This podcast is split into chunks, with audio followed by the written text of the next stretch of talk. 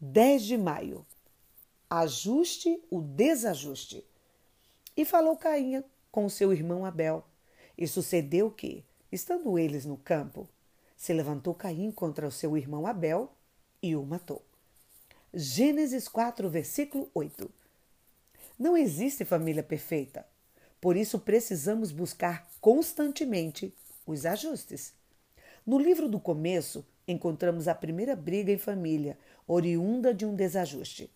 Adão e Eva se tornaram os pais da primeira família desajustada. Geraram um filho desajustado.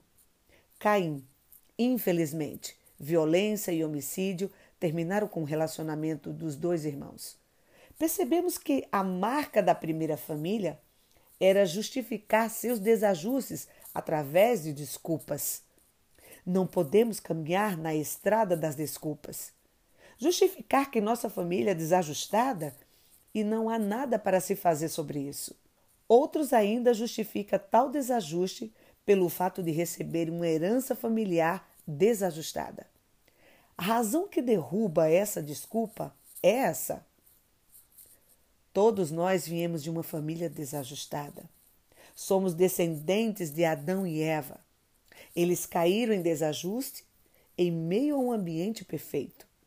E todos nós recebemos essa herança. Cremos em um Deus que é capaz de trazer ordem ao caos, que é capaz de realizar algo que aparentemente pode ser impossível.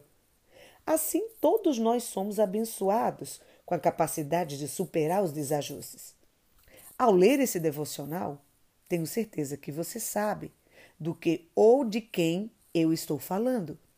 Chegou a hora de ser um instrumento de ajuste em meio a essa situação. A desculpa é a estrada que pavimenta o fracasso, mas sua família será um sucesso. Pastor Atle Moreira